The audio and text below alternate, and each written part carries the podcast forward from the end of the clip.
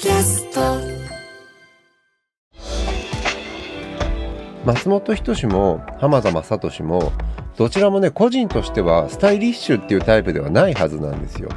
だけどシャツとネクタイでねちょっとひょろっとして情けないまっちゃんとヴィンテージでブカブカのジーンズを履いていて態度の、まあ、大きい浜ちゃんが並んでそしてまあデビューの時に多分名前が変わったって話があったと思うんですけどダウンタウンっていうコンビ名を名乗ってそして舞台に出てくる時にコールドカットのね曲で入ってくるダウンタウンっていうのは間違いなくねスタイリッシュではあったんですよね。で文春の話年末に出たもの、えー、年明けにはその追加の第2弾も出てますけどあの記事って非常にね書き方としては松本人志が滑り倒しているっていう様子で書かれている。これものすごく筆が乗っているなっていう感じがするんですけどまあ明らかにね滑っている。つまりお笑い芸人が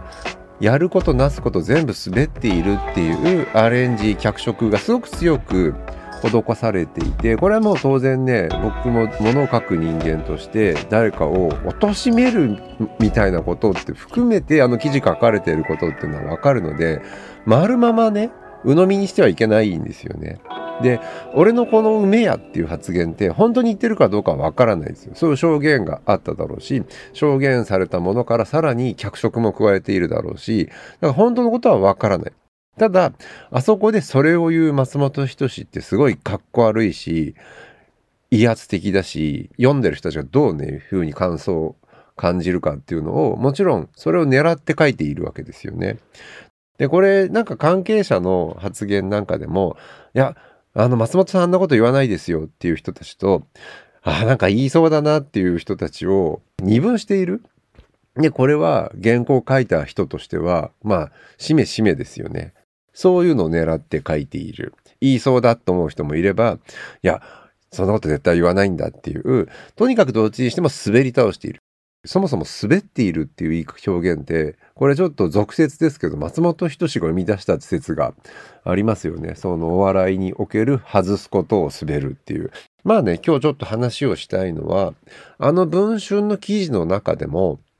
T シャツ姿の松本の描写が何度も出てくるんですよね。で、これはいわゆるマッチョになって以降の松本の姿っていうのをまあデフォルメしてっていうか本当 T シャツ着てるんだからデフォルメも何もないんですけど、まあ、それを強調する、えー、筆致なんだと思うんですよね。でシャツとネクタイだった松本人志が T シャツに筋肉になったっていうのはねこれは変説で90年代にダウンタウンをよく見ていた僕としてはやっぱりシャツでねネクタイをしてこれジャケット着てないっていうの大事なんですけどでずっと腕まくりをしてるのが癖になっている舞台上でね。このシャツネクタイ姿っていうのはまあドナルド・フェーゲンスタイル。このポッドキャストの中でもドナルド・フェーゲンの回って一回やった気がするんですけど架空ラジオ番組を探して架空ラジオ番組楽曲か。それはともかくとして、いわゆるね、文春法の後に松本が体を鍛えるようになって、そのお笑いの質って変化したんじゃないかみたいな議論ってあったじゃないですか。ただ、まあ、体を鍛えることで思想の変節とか転向があるって話、これ非常に三島的な話で、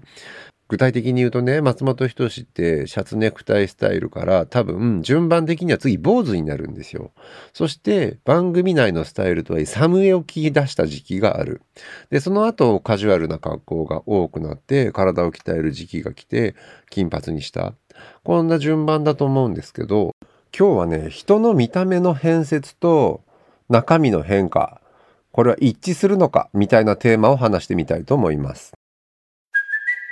It's Kaylee Cuoco for Priceline. Ready to go to your happy place for a happy price? Well, why didn't you say so? Just download the Priceline app right now and save up to 60% on hotels. So, whether it's Cousin Kevin's Kazoo concert in Kansas City, go Kevin, or Becky's Bachelorette Bash in Bermuda, you never have to miss a trip ever again. So, download the Priceline app today. Your savings are waiting. Go to your happy place for a happy price. Go to your happy price, Priceline.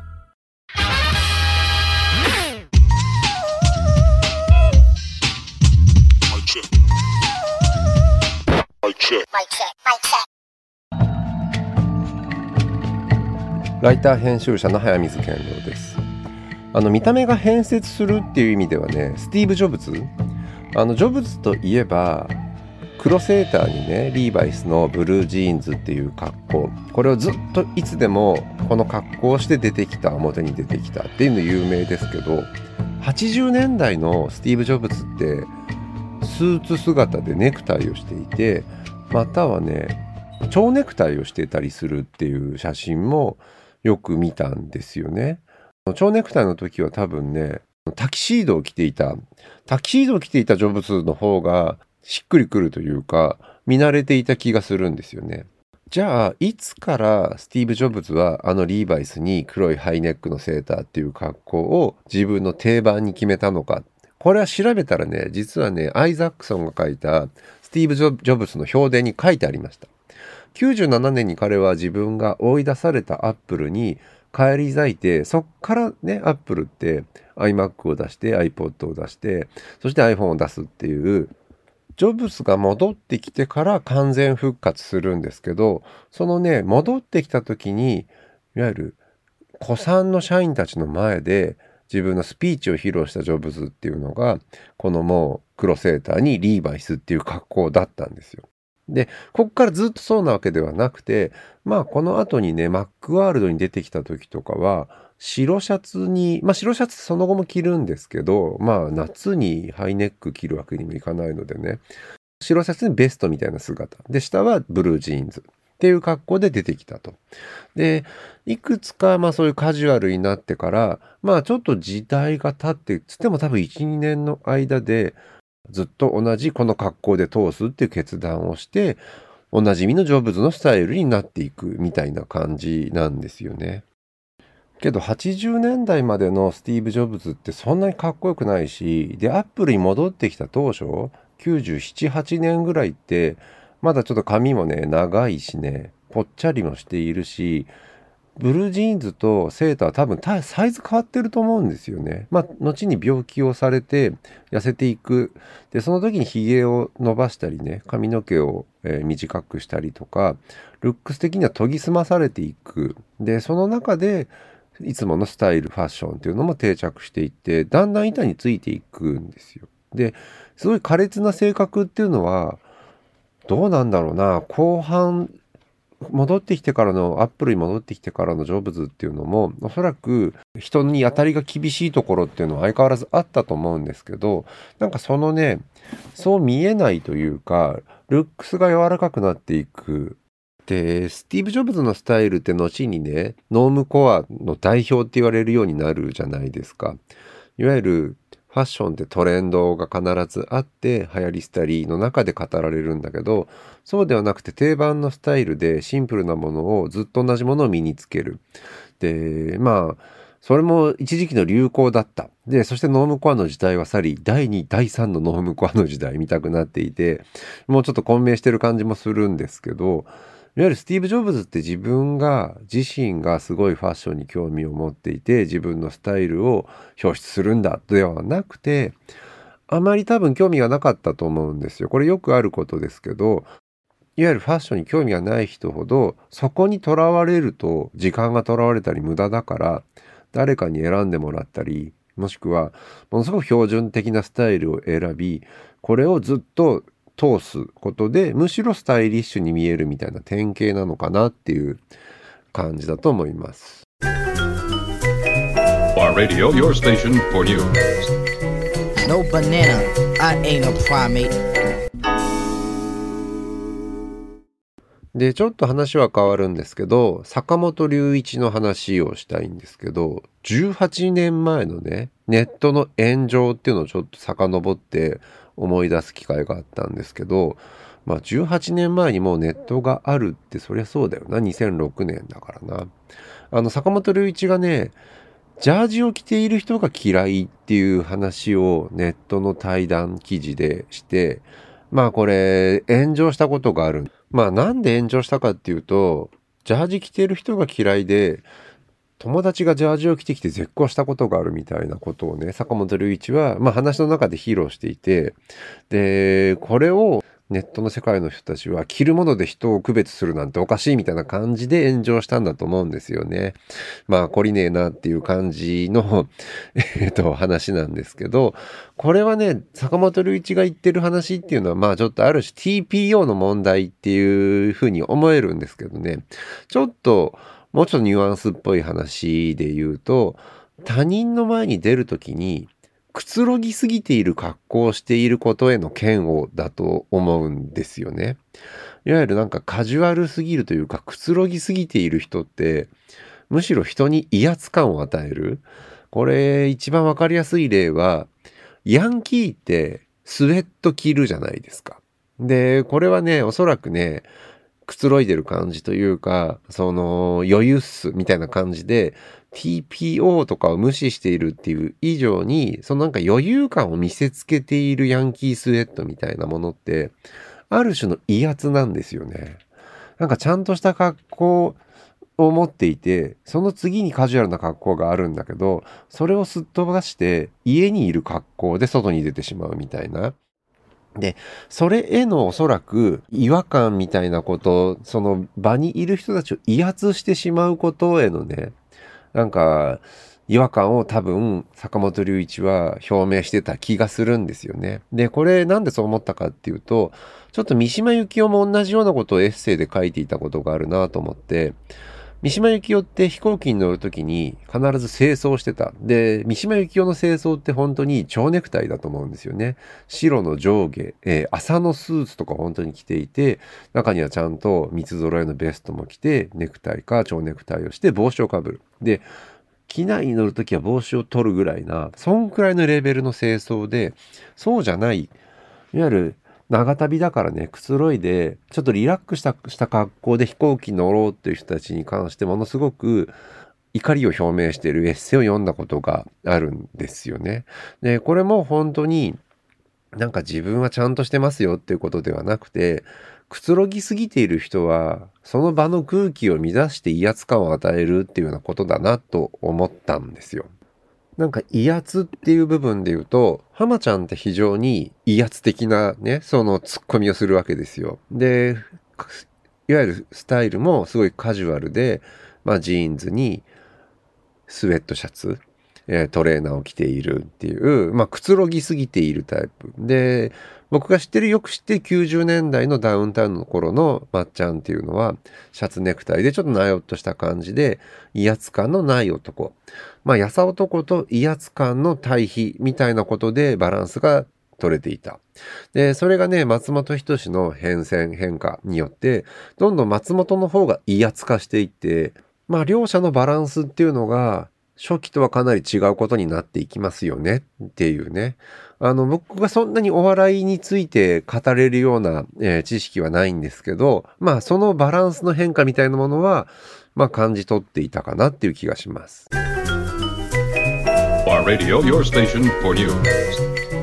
No banana, I ain't a primate. で、みんなね、そのダウンタウンっていうか松本人志の変化っていうのを体鍛え始めた時っていうことって言われると思うんですけど、僕があれって思った瞬間ってね、そこよりも全然前だったんですよ。で、まあ、坊主の瞬間とかもちろんあるんですけど、僕むしろ、なんか、うんと思い始めた瞬間って、一人ごっつでサムエを着始めた時なんですよね。で、サムエを着がちな人たちっているじゃないですか。片岡鶴太郎とか、あの、スタジオジブリの鈴木敏夫さんって、表に出てくる時って結構朝のスーツとかで決めてきたりするんですけど、それ以外の時僕もインタビューさせてもらったことがあるんですけど、サムエできたりするんですよね。まああれもなんか、なんて言うんだろうな。TPO を崩しているっていうだけではなくて、なんかわかるんですよ。サムエって作業着なので、人にそんなに威圧感を与えないファッションであるはずなのに、くつろぎのファッション、むしろ作業着、修行用のユニフォームなんですけどね。その仏教徒にとっては。けど、なんかあれが与えてしまう威圧感って、僕はすごいね、なんか昔からサムエって気になっていて、ラーメン大国っていう本を書いた時も、なぜラーメン屋はサムエを着ているのかっていう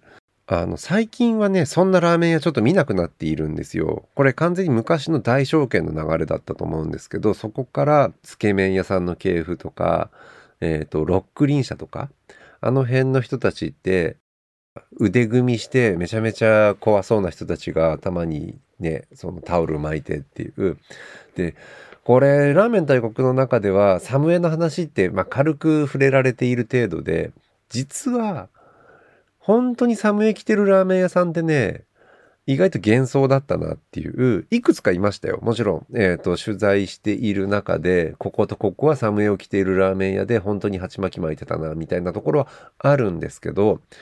実際誰が始めたものかとかどこのラーメン屋がそのルーツだみたいなところにたどり着くまではいかなかったし系譜というほどの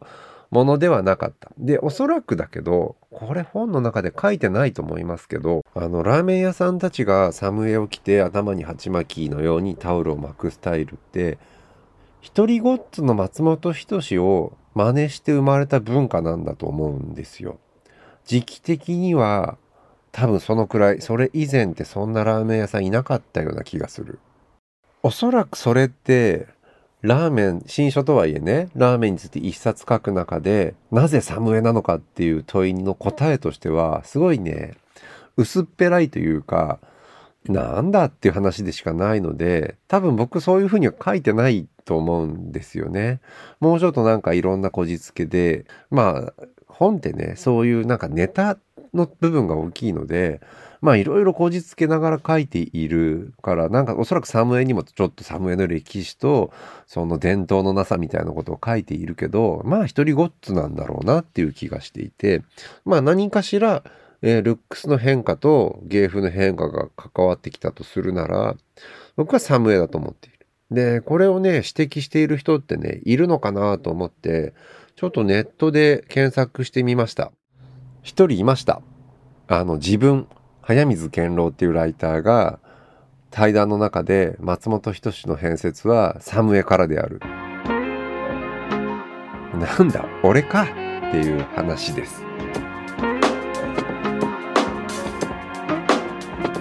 いや結局松本人志のねルックスの変化っていうものが彼の内面からの本質的な価値観の変化なのかそれともなんていう一人ごっつの中でね自問自答してなんか外した答えを言うことの面白さみたいなものの行き着く先なのかすらちょっと僕にはわからない。そういう意味で結論はないんですけどけどスティーブ・ジョブズがね自分の威圧感のある性格、まあ、自分自身が怒りっぽくてなんか当たり散らかしたりするような性格っていうのがおそらく20世紀のアップルっていう会社にそぐわないの中であのルックスのね固定化をして人に威圧感を与えない見た目であるのを選択していったってことを考えるとまあなんか40歳を超えて男は自分の見た目にも責任を取れっていう話ってあるじゃないですか。えっ、ー、とこれを言ったのがウィンストン・チャーチルだったのか三島由紀夫だったのかデューク・エリントンだったのか忘れましたけどまあなんか40って僕は50ですけどそこから自分のね自分に抱いているイメージと実際に自分がそう見られている姿っていうのの乖離が激しいんですよおそらく。なんかその現実っていうよりもある時自分は鏡を覗いたらおじいちゃんが立っているってことに対してすごい怯えがあるそしてそれとの向き合い方に失敗することでなんか年相応ではないものとか自分に持っていないものとかをどんどんルックスに足していこうとすることの難しさみたいなことをねちょっと考えましたここまでライターの早水健郎でした。